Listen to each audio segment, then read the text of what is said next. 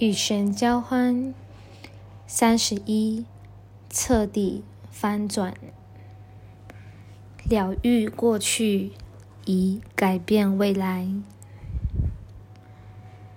如果你反复遇到同样的事情发生，表示宇宙呼唤你接受并深入这个问题。我们在此使用“考验”这个字眼来。代表这种情况，也可能，它也可能是一个令你感到困扰的亲戚或疾病。无论是什么事情，都无关紧要，因为那些每天困扰你的想法或问题，都是你必须接纳的部分。请寻找问题的原因，答案就在问题本身。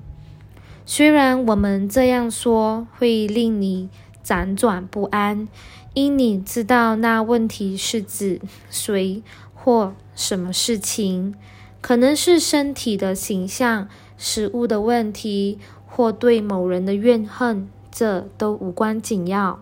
问题正是你敞开心灵的关键，如此你才可能。享受这个天赐礼物要带给你的喜乐，这些问题正是你来此要疗愈的部分，因此你不可能逃跑或躲开这些问题。事实上，如果你现在不疗愈这个问题，随着时间流逝以及你持续的回避，很遗憾的。你将需要再次回到此地来处理这些问题。我们建议你不要选择那样的道路，因为下一世会继续受到你这一世尚未疗愈部分的能量所污染。所以，我们请你往内心看，并请求你澄清自己对于。最难以面对的事件或经验所抱持的看法，一味避开，一味避重就轻，并非解决之道。因为重大问题才是所有其他问题的关键所在。你有许多方法可以了解问题的纠结。这个过程的第一步就是。愿意真正的接受以下这个观念，答案就在问题本身。换言之，你所抗拒的人、事、物、境，正是你的救恩所在。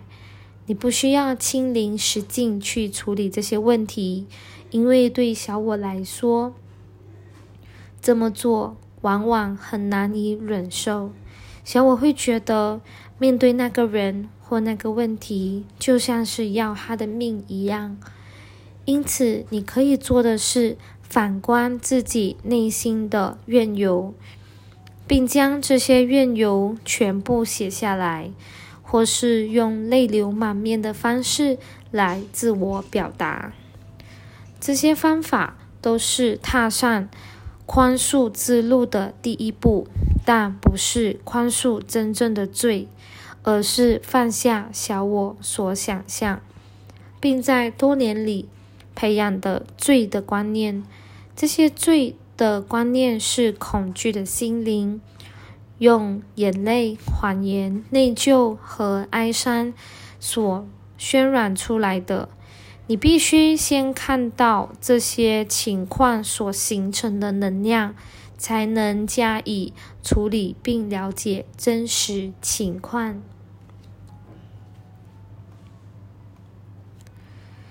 在这个过程中，眼泪会清洗那些伤口，愤怒会释放你的灵性。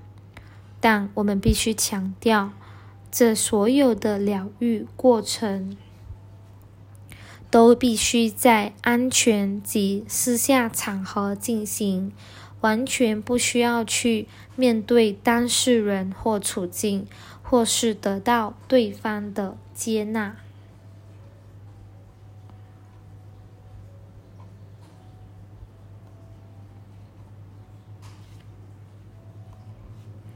其实，时间并非如你学到的那种观念，你所经验到的情绪释放会穿梭，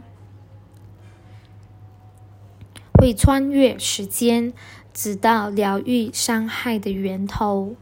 这是逻辑和线性思维的头脑所难以接受的一种观念，但事实。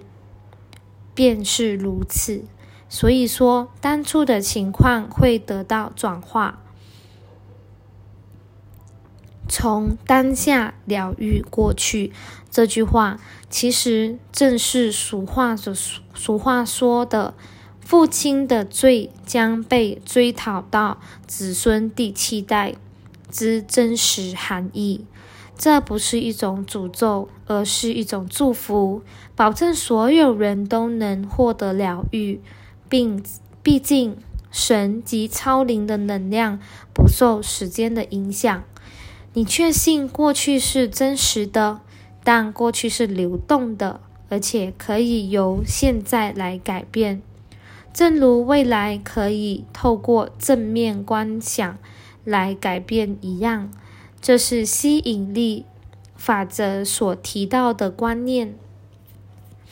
过去和未来并没有两样，它们都只是你心中的影像而已。然而，你选择的记忆会改变你将经验的未来。在此，我们要告诉你疗愈的关键因素。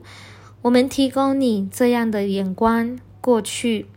就跟现在是一样，跟现在一样是一种幻象。